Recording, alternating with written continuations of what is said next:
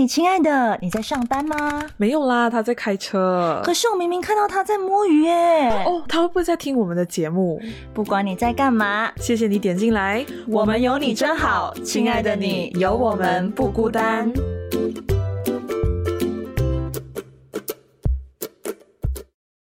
Hello，各位听众朋友们，大家好，欢迎收听。嘿，亲爱的，我是曼宁。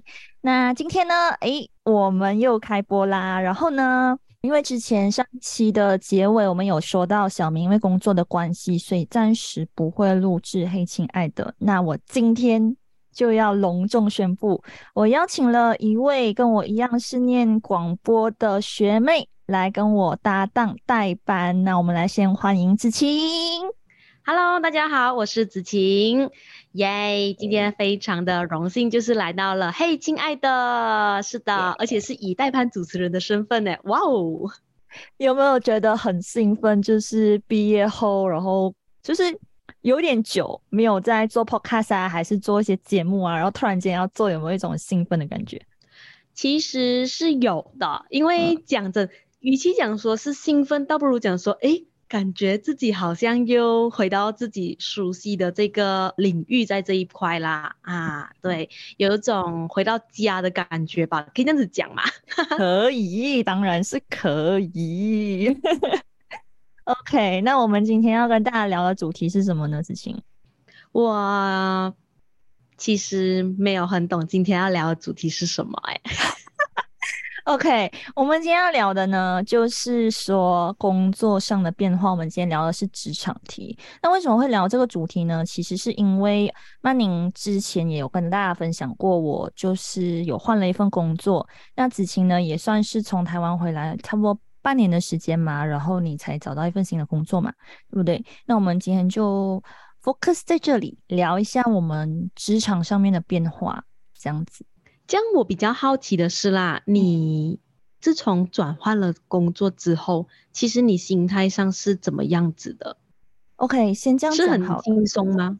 因为两个工作性质不太一样，所以呃很难去相提并论呐。讲真的，我的工作是从一个广播主持人，就是之前在西台服务过四个月，然后我休息了一个月，然后才转换跑道到一间有机产品公司做物流的部分。那之前在就是公司文化的那一集，其实也稍微分享过，我其实很喜欢我的新公司，因为就是一个很有文化、很有温度，然后领导也很有爱的一间公司。那跟我的前公司比起来，真的是很大的差别啦，讲真的，嗯，了解了解，哇，OK，这样可以说是从一个很节奏很快的，然后突然间转换成一个节奏比较舒缓吗？可以叫比较慢、比较平稳一点的工作类吗？没有哎，其实我两份工作都蛮需要赶时间的，前面的赶时间是。啊，你也知道啊，读广播组的，我们就是要什么想节目啊，想企划，然后新闻呐那种，就是很及时、很及时的，所以你每天都要去翻你要做的节目内容是什么，还有那个 daily news，你要找新闻那些，还要后置剪辑，还要想文案这种，这种就是我们的 daily routine，然后录音也是我们 daily routine 哦。那我在新工作呢，就是要出货嘛。所以，我们就是要在每天的下午前就要出货给 market 啊，出货给一些那些客户。所以，其实通常在早上就会包一轮货，然后下午又会再包一轮货，然后还要进单啊什么的。其实说起来，两份工作的工作性质不一样之外，一个是耗脑力的，一个是耗劳力的。然后我的新工作呢，会比较多，是有一点，他非要非常非常的细心，因为你进单啊什么的，你一定要写那 expiry date 啊，然后 stock cut 啊这种这种东西。那我其实一直以来都是那种活跃能力型，我就是很活跃的人，我不是很喜欢做那种就是很完善、很完善那种很仔细的那种工作啊，所以呃。刚开始进入这间公司的时候，的确是花了一段时间去适应新的工作模式啦。嗯 But so far 现在应该都掌握了吧？就是节奏或者是他们的运行的这个方式，都已经大概清楚怎么去进行。嗯，其实现在进新公司也一个多月，其实都方方面面都上手啦。但是如果要跟前公司讲起来的话，OK，我新公司比较多那种就是人文嘛，所以呢，领导都会要求我们要写 daily schedule、monthly schedule，还有你的 daily report。就是因为我们有我们公司有一个感恩文化，所以就是说你今天做了什么，你有遇到什么问题，然后你今天有什么地方要感恩的，你每天都要写下来，然后给领导，然后每天也要写 daily schedule，就是跟领导说哦，你这个时间点、这个时间点在做什么？因为我们我的新公司有很多个部门。然后一个人可能是很斜杠的身兼三个部门或两个部门这样子的，so 当两部分东西要进行的时候，所以领导就要知道说，哎，你可能这个时间点在干嘛，或者是怎样，这样比较知道要去哪里找你。那我在前公司的话呢，其实每天的 daily routine 就是我去到公司。我就找资料、找新闻，因为我做的是国际新闻的节目。如果大家有听的话，其实在 Spotify 啊、Apple Podcast 都可以找到新闻懒人包。那它是带状节目，就是每一天星期一到星期五播出。那我刚刚进去的时候呢，因为人手不足，所以刚开始是做一个礼拜两天到一个礼拜三天，然后到十一月的时候就转换为一个礼拜五天。那我每天进去的工作就是找新闻、找资料，然后写成。稿这个就已经很难了，因为你要去很多很多的外媒去找资料，然后这边拿一点，那边拿一点，因为你不是说照抄整篇新闻，你可能是要从好多篇新闻找不同的角度，然后写成一篇一篇稿。呃，我相信子晴也很感同身受啦，因为我们 我们大学四年就是这样过来的，然后到。资料找完稿写完了之后，就跟搭档调时间去录音室录音哦。就像我们现在这样子，录完音剪辑也是我，因为我是节目制作人。然后剪辑完了之后，我还要想那个节目的文案，然后还要把整个节目排到整个那个 RCA 系统里面，确保第二天顺利播出，还要排重播。然后我下午还有一个 Daily News 的时段要。要录新闻，所以差不多，比如讲我录五点新闻的话，我大概两点半、三点我就要开始看有什么国内外新闻，然后把它写成新闻稿，然后就录，然后就剪，然后就拍进去系统里面，然后就这样播出咯。因为我负责的是预录的节目嘛，就是 pre-record，所以就没有说 live。但是其实 live 更刺激，也你需要的临场反应也要更快，而且你要更熟悉系统。是真的，live 的话其实很考主持人的这个功力。但是曼宁，我想问哦，就是你在西台的这个四个月里面啊，嗯，你自己觉得你获得最大的收获是什么？就是以你现在已经跳出来了嘛，嗯，那你可能看回过去，你觉得自己得到最大的这个收获是什么？或者是说你在那边找到自己的价值又是什么？呃，其实讲真的，刚一进西台的时候，成就感是满满的。因为国际新闻节目嘛，我没有很了解，所以我也是从零开始学起。那之前也有帮我的音乐总监做整理排播的部分，就是如果整体会 overrun underrun 的话，这样都是我去排歌，歌曲是他定好了的，但是我可能去排。排那个顺序，然后去检查每一个时段的有没有 underrun overrun 这样子咯。所以这个叫排 log 啦，就是排那个节目表。然后再加上是，我觉得在新闻男人包制作方面，其实真的学到很多东西。然后我也很感谢我的搭档，因为他之前也是负责这个节目，然后他也是教了我很多啦。就是我是从一个完全什么都不会的小白到上手。到完全是去做一个整个节目的策划，然后讲真的，到其实要结束的时候，成就感是已经磨完了的啦。那时候只剩下满满的疲累，因为每天都在赶。然后前面的时候，我觉得是做的很好的啦，后面可能比较疲累，所以我们就会比较随便一点，因为你每天都要赶一集出来嘛。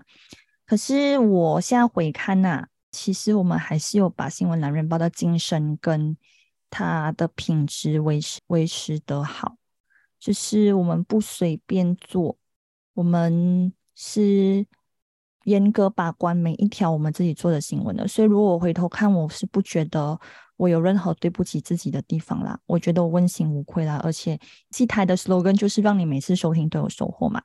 那我觉得我做的节目是。的确是让听众每次收听都有收获的，这个我认同，这个我认同，就是有收听的话就肯定有收获，而且我觉得以当时候来讲说，从一个礼拜两集到三集再到五集，其实这个就是你一个成长的过程啊。对，我觉得对你来讲说是因为每一天要找不同的新闻进来，而且是国际新闻，那有时候一些国际新闻是连续性的。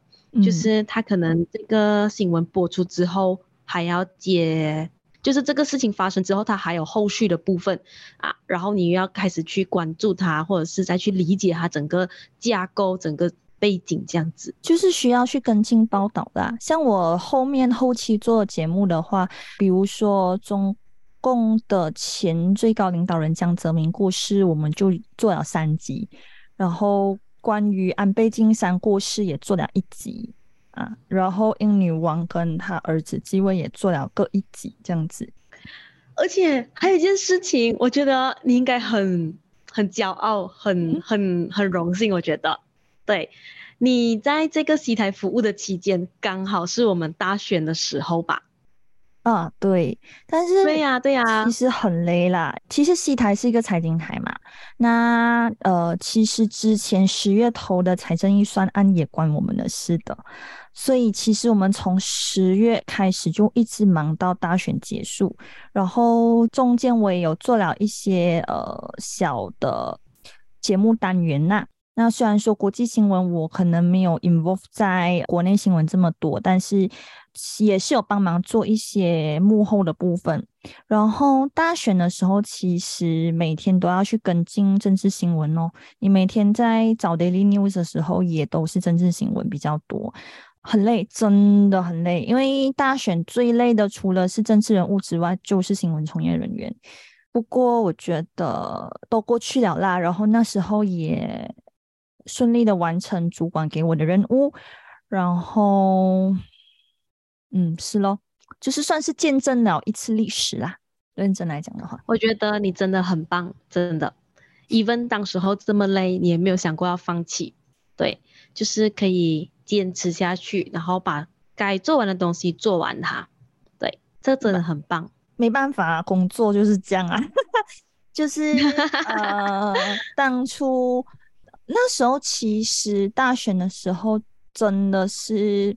每个人都在冲，然后几乎大家一大选完之后就全部都病倒，因为是真的是冲了两个月，然后呃就是一直在跟进新的新闻啊什么的，所以在大选那一天晚上，其实也是有同事回去就是做转播的部分啊，因为有跟 A F M 还有八度空间做合作。然后那时候就有同事回去做转播的动作咯，但是我那时候是没有啦，我是在家里，然后也有和去履行那个公民任务咯，没有去投票哦，就全部都变黑手指，对，所以那时候其实作为手头族的话是蛮 proud of，有投出那神圣的一票啦，嗯，我也是，我也是手头族，对，对，我们大家都手，我觉得当时候投票还蛮让人就是。感觉到是一种责任，对我来讲说是责任，公民的责任，会一直去跟身边的朋友说，一定要提醒他们，就当时候啦，一定要提醒他们，几时投票，几时投票，一定要去投。对，要看选，不管是什么事情都好，都一定要去投。对，然后要看选区，还要看你是在哪一间学校投的。然后那时候就是，呃，其实，在做这个大选的小单元的时候，我那时候负责的是叫大选之最，就是。这一次大选很特别的地方就是关我的事，所以我每天都去翻新闻哦。比如讲我们国家呃有很多大选之最，最大的州啦，最小的州啦，最多副首相啦，然后最多前任首相回国啦，很多很多。就是我觉得身为广播主持人最 proud 的事情，就是当听到你的声音出现在电台播出的那一刻，真的是会很感动。而且我觉得我学到最多的东西就是怎么样录 PSA，PSA 就是公益广告。因为其实电台的公益广告，你要录的时候是需要不同的一个节奏跟不同的感觉的。所以我一开始是费了很多次，到最后当公益广告是顺利一条过的时候，是真的是很开心的。嗯，你真的很棒，我只能说当时候的你真的很棒。当然现在也很棒啦，对，就是毕竟每个工作的阶段都不一样。对啦，就是为梦想拼搏的一个 燃烧自己的一个概念哦。就是，就我只能说，在上一份工作，我最后会选择离开，是因为我觉得也更认识自己吧。就是觉得说，有时候你最喜欢的未必是你最适合的。那我现在做自己做 podcast，自己策划要聊什么。更开心，然后也更有自由度，也不用被那个就是一个礼拜赶几天稿这样子去束缚。我觉得这样的感觉对我来讲更好啦，所以才会决定离开。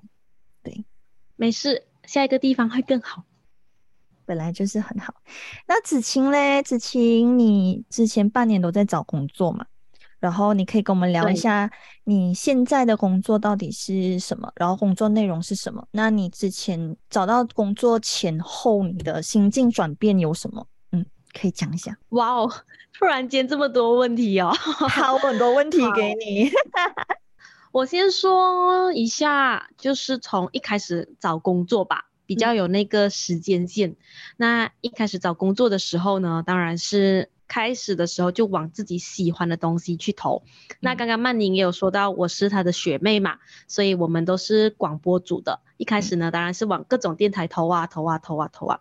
可是后来呢，就发现到自己的那个兴趣偏向好像有点歪了，想要往这个呃 content writer 的部分去做。嗯，对，所以我就有去呃，当然也是去往这个 content writer 的公司去。投这些履历表啦，然后我发现到 content writer 有点神奇的地方是在于它跟 marketing 是必须相关的。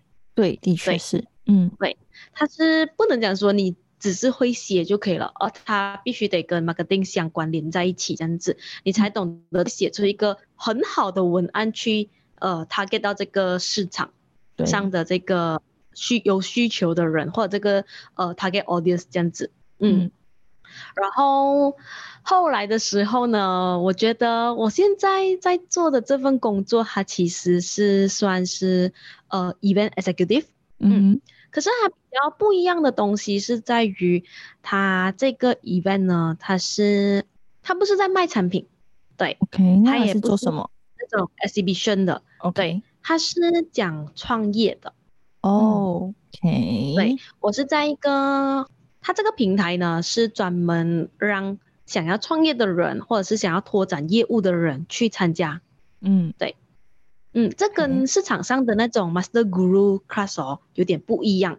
就是那种 Master Guru Class 呢，是你要给钱了过后，他就是进去那边，然后去上，可能你给他一个十多千还是几千块，那你去上课，上那种商业的课程。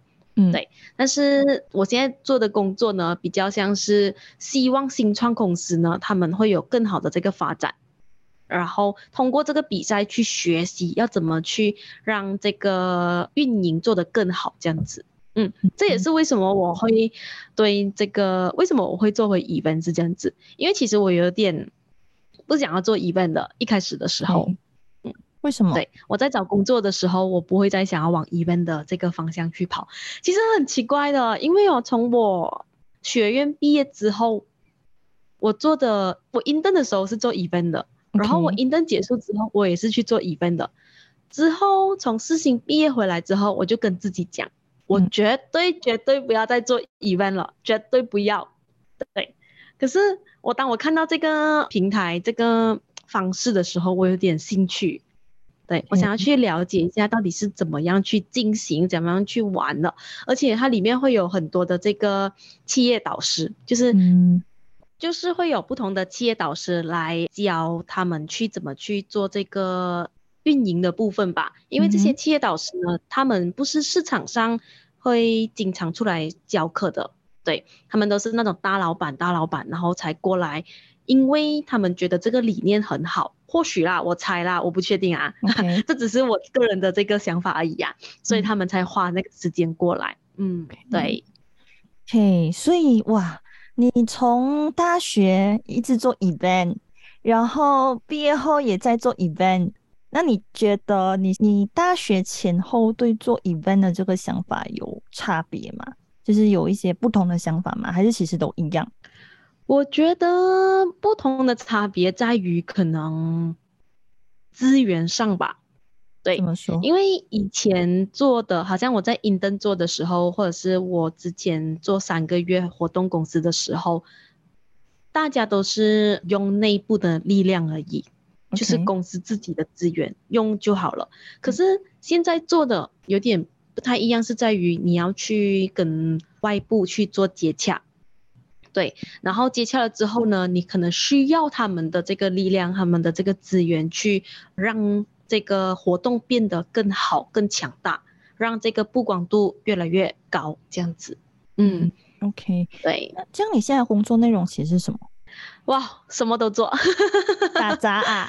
对对对对，没有啊，就是活动该做的东西都要，基本上的都要有啊。比如讲说，哦，那种场地啊，或者是联络人啊，然后谁会是你的嘉宾啊？对，它是一个六个月的活动来的。在在六个月里面呢，它会有很多小细节的部分，这些小细节都要提早去做好的。对，因为它是一个比赛嘛，说的。它有一个开放报名的日期，OK，然后到这个报名截止，嗯，然后再到比赛正式开始，然后到半决赛到决赛，对，它是维持六个月的一个活动，所以其实你也算是策划这个 event 的其中一个人啊，可以这样讲吗？可以这么说吧，我觉得是对，嗯，就是简单来说，应该就是 copy and paste 之前的那种方式啊，可是要 copy and paste。我觉得 pace 那边是最难的，copy 其实不不难，对，就是你看过别人看回 Google Drive 去看回那种 data 他们怎么做，其实好像哎好像很简单哦，但是真的去做的时候有点遇到一些小问题呀啊，比如在协商的时候啊啊嗯，比如对于整个 picture 会有一点模糊，对，嗯，我觉得正常啦。我觉得真就好像大家会觉得哦，写新闻而已嘛，很简单啊，就是可能广播译嘛，很简单啊，就是拿着那个麦克风在边讲话就好了。我的白眼，大家都会有这种这种，或许会有这种刻板印象，就觉得哦，新闻报吗？叫你放一个好的 title，然后谁的名字几十五个 W 一个 hash 就好了。但是要怎么写得好，写得让人家看得懂，是一个很考验技巧的。我觉得不是看得懂的问题，是听得懂的问题。哦，对，听得懂。嗯，办活动，我觉得其实也一样啦，就是你就是去策划的那个人，所以你也是一个类似节目企划、event 企划的一个部分。我觉得其实做 event 跟做广播很有异曲同工之妙，就是你就是从无到有，然后什么东西你都要自己包个料，然后你就是。给呈现给大家你做出来的东西哦，我觉得 event 也是一样的道理来的啦。然后很多人每次讲，哎呀，简单的呢，做 event 就做嘛。然后广播很简单呐，讲话而已嘛。我每次很生气，我觉得你来做看，你来做看，讲到这样，真的，我真的觉得有时候话不能说的太满，毕竟。应该讲说，每个行业都有他自己的不容易，对我们不应该随便去 judge 别人的这个行业啦。说真的那句话啦，对，真的，所以我觉得其实各行各业都不容易啦。因为大家每次都讲说什么，哎呀，你工作很简单的啦，什么啦，但是我觉得各种辛苦，你只有自己去做了，你才会体会到。就好像我之前在电台，然后现在在。邮寄产品公司做物流，我以前也觉得包货很简单呐，包货的学问可大了呢。然后要产出一篇很好的新闻，学问也很大，认真。所以只是累的地方不一样，一个是累在头脑，一个是累在劳力。所以就看你享受的是怎样的咯。因为其实电台就有一个缺点啊，就是很 on time，你一定要反正时间到，管你有没有准备好东西，就是一定要出来，不能开天窗。这个就是最最最最最最我们的底线呐、绝对不能让节目开天窗。真的，我觉得，even 我不是在媒体行业混的人，但我很清楚知道这个道理，嗯，对，绝对不能让他开天窗。尤其是那个大选的时候更严重哦。那时候就是变化多端，可能上一秒是这个新闻，下一秒是那个新闻，然后大家都要追着政治人物跑咯。那种什么讲座啊，还是什么的，你都要去听哦。然后你要把最新的资讯传达给大众哦。可是我觉得这些都会成为你的养分啊！讲真的，那句话就是之后你在看新闻的时候，可能你会有更多的这个观点去切入，比起一般的大众，不确定。对，呃，说真的啦，就是我在离开了电台之后，我真的很少看新闻呐、我必须跟大家哦坦诚啊。我也是。但是，可是我觉得应该要维持看新闻这个习惯。其实哦，我还没有偷偷的讲啊，我今年开始哦，已经很少看新闻了。对，因为以前是早上的时候，我会花半个小时去看新闻，嗯，然后我会特别早的到公司的这个停车场，然后我就坐在里面那个车里面，一边播新闻一边吃面包。说的我就一边看一边吃，一边播一边我在讲什么，就是一边播 一边吃，然后看完大概一个三十分钟或者是二十分钟。最少最少啦，也是有一个十分钟的时间去看，至少要懂一下哦。最近马来西亚的这个社会新闻的焦点是什么？然后国际新闻有什么？然后还有就是一些娱乐八卦哦，对这些东西就是稍微要懂哦。嗯嗯哦，可是后来的时候，因为真的时间，你要讲时间忙吗？好像也不是，是我身体比较累啊，就就就就会被摧残了。然后对，被摧残了之后，被摧残了之后，就可能想要睡得比较晚。嗯，那我到公司呢，就准准差五分钟就上班了还有哪里时间看新闻呢？你又可以用听的、啊，就碎片化，就是嗯，OK，认真讲啦，我其实也是很少看新闻了啦，但是其实我真的觉得看新闻还是有一定的重要性的，因为你可以跟进到时事，然后你可以知道国内到底发生什么事。因为很多人就一直在讲说，哎呀，看新闻干嘛？就是都不管我们的事情嘛，然后都只管那些政治人物的事情。但是你想看，你在你投票的时候，你手中的一票是投给这些政治人物，然后这些政治人物其实国内的政治还是什么的，其实跟我们的生活是息息相关的。就是一个政策就可以影响到我们的生活，一个通货膨胀也会影响到我们的生活，所以呀，就是其实关注时事我觉得很重要，而且讲到国际新闻的话啦，我之前在做国际新闻的时候嘞，也是不容易，因为不是说每篇国际新闻都可以用。然后比如说弄呃，比如讲你去看报纸，它的国际新闻，你会看到一些很短篇的，可是我们不能用这种短篇的，我们要做那种类似新闻专题这样子，一个十到十五分钟的国际新闻专题的一个概念。它的脉络啊，它的多重角度啊，比如讲你要找中国的新闻的话，你要看的不只是外媒的新闻，你还要看中国国内的媒体对于就是中国媒体对于这件事情他们怎么讲，然后就会有两个角度或三个角度让听众去听。所以做一个节目真的不容易。你大家可能觉得啊，我们只是录这样子，呃，十分钟、十五分钟，但其实我们背后做的一些功课跟心血是大家看不到的。这个我认同，真的。嗯，这个我认同，已经好像我我觉得哦，对我想要跟大家分享哦，就是我前几天的时候去跟一些 senior 们去吃饭，嗯去认识一下 senior 们，然后我觉得有一个 senior 他刚好有提到一个很，我觉得有点意外的点，对，对我来讲说是一个习惯性。一个嗯很日常的东西，但是对于他来讲说，他有点意外，因为他问我想要请他来做嘉宾分享东西嘛，所以的我就有去调查过，调查嘛，就是去了解一下他的背景啦，大概嗯他做些什么啊，为什么他会做这个行业啊，然后种种的一些比较很浅的去了解，但是一定要懂他的背景先嘛。然后他就有问，他想说，为什么你会想要请我来做嘉宾？诶，你觉得我适合讲没？就是类似这样子的意思。但我会有点单调一下，是我觉得我就是觉得他适合讲啊，因为我了解过他的这个人，就是因为我跟他不熟，但是我透过文字，透过一些资料去懂得，哦，原来这个 senior 是。这么样子的，他之所以创立这个公司是有一个背后的一个目的的。那我觉得他就很适合来做分享嘉宾。这对我来讲说是一个很日常的事情，是因为我觉得做采访的时候，做请人来做嘉宾分享的时候，首先主持人一定要先了解对方，对，要做功课，这是必备的。嗯，对对，这对我来讲说是最基本、最基本的一个条件呐。可是对于他们来讲说，好像有点意外这件事情。嗯，因为他们可能不深入在这个领域吧。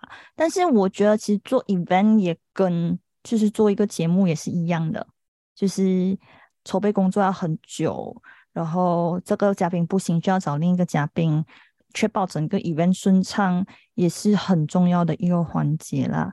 我觉得做 event 也是非常非常不容易，也是非常累的。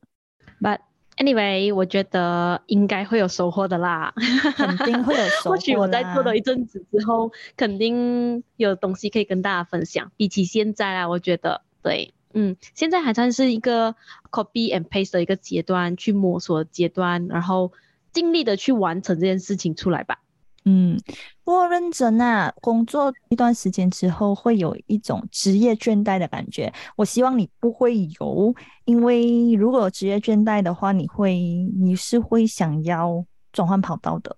那我是希望你不会有这种感觉，因为我在电台的时候就是有这种感觉，所以我最后选择转换跑道。因为我觉得工作这件事情哦，不能拿兴趣当工作，因为兴趣跟工作完全是两码子事。就是工作，你一定你是要找到怎么讲啊？就是工作是你赚钱嘛，你是为了要赚钱所以去工作嘛。可是兴趣这个东西，它如果跟工作混为一谈的时候，无形中会给你很大的压力的。所以我会建议大家不要把兴趣当工作。这个是一旦如果你对这个工作没有了热忱，没有了任何的热情的话，它。就只会剩下压力，那可能你的这个兴趣也不会再是你的兴趣了。这是一个，是我我其实蛮认同这一点的，对。但是我觉得有时候兴趣呢还是可以当工作的，前提是你真的很爱这个兴趣，你要分得很清楚哦。我觉得没有，我觉得多爱都好，你还是会还是会有一天那个热忱会没有的。像我，我我真的很爱广播，认真讲，我真的超级爱。可是我选择离开的原因，也是因为我很爱他，我不想要他变成一种我的负担跟我的压力，然后让我有一天连 podcast 都不想做。这个让我觉得是最可怕的一件事情。就好像你喜欢唱歌，你不一定要去当歌星，因为嗯，当我觉得变成一种压力的时候，就真的是很糟糕。对，真的，我觉得最重要的是找到一个平台吧，一个属于你自己的平台。对，或许你很喜欢广播，但是你不一定要做财经新闻，对你也不一定要做娱乐性的这种这种节目，你可以选择比较更加倾向于你自己的，那你的这个听众呢就会比较小众化啦。当然啊，这是一定的。对，嗯。嗯，那我觉得做一半也一样啦，就是你在做一半的过程中，你要享受它啦，然后 累是累啦，但是当一个一半成功举办的时候，我相信你也会有很大的成就感吧？会有啦，会有。之前有办过一个小型的，没有到很满意，但是坦白说，因为我觉得它可以更好。之前办一个小型的活动的时候，我觉得它可以更好。以我之前的经验来说，我觉得它。可以再更好，而且它不应该是在这种时间里面，even 是一个月的时间，它应该是有充足的去准备的。对，或许我觉得下一次会做得更好吧，需要一点时间再去做调整。是，所以我们聊到这边，其实就有想跟大家分享一个想法，就是说，其实兴趣跟工作，兴趣真的不等于工作。然后很多事情可能你想的很完美，但可能实际上现实就是很骨感。但是无论怎么样，也希望大家在你的工作里面也会获得那种成就感，因为工作毕竟是陪伴你最久的，可二三十年的事情。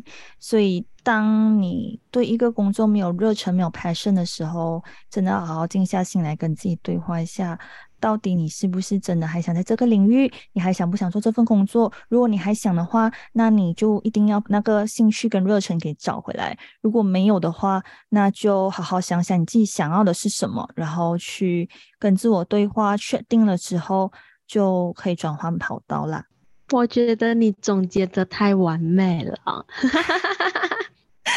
职业病发作，真的真的职业病发作，那就是有那个。经历过真正电台的这个经验的人才有的实力，没有这样讲啦。我觉得其实很多的，你不要谦虚，你要说谢谢。好啦，谢谢。其实我觉得很多 podcaster 都做得很好啦。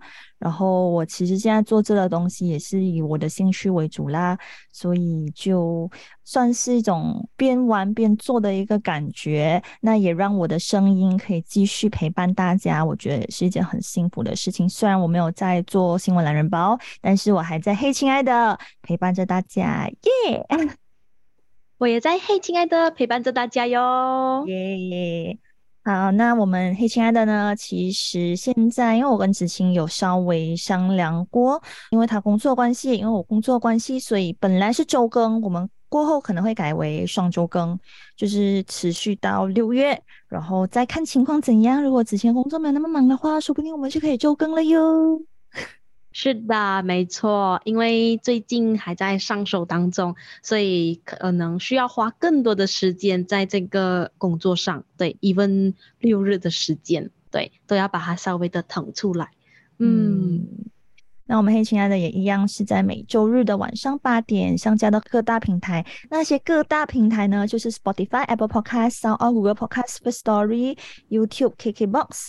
小宇宙还有 Pogo FM 九个平台，任君选择你喜欢的平台去收听。然后，如果真的喜欢我们的往期节目，也可以就是去 Spotify 啊那些找 link，然后回来听。然后呢，如果真的很想我们的节目，也欢迎你支持我们，和读内我们两杯咖啡，连接在那个那个那个介绍栏里面，所以大家就可以按进去，然后就是就是支持我们一下啦哈。对，要多多支持哦。对，子晴的这个上班第一天，耶！然后我们的一些宣传文是什么的话，也会在我们的 Instagram 和 Facebook 上面出现啦。那大家可以去 Instagram 搜寻 Hey Dear 二六零三，然后在 Facebook 搜寻 Hey 亲爱的，就可以找到我们啦。OK，好，那我们这期就到这边，那我们就下两个礼拜后再见喽，拜拜，拜拜。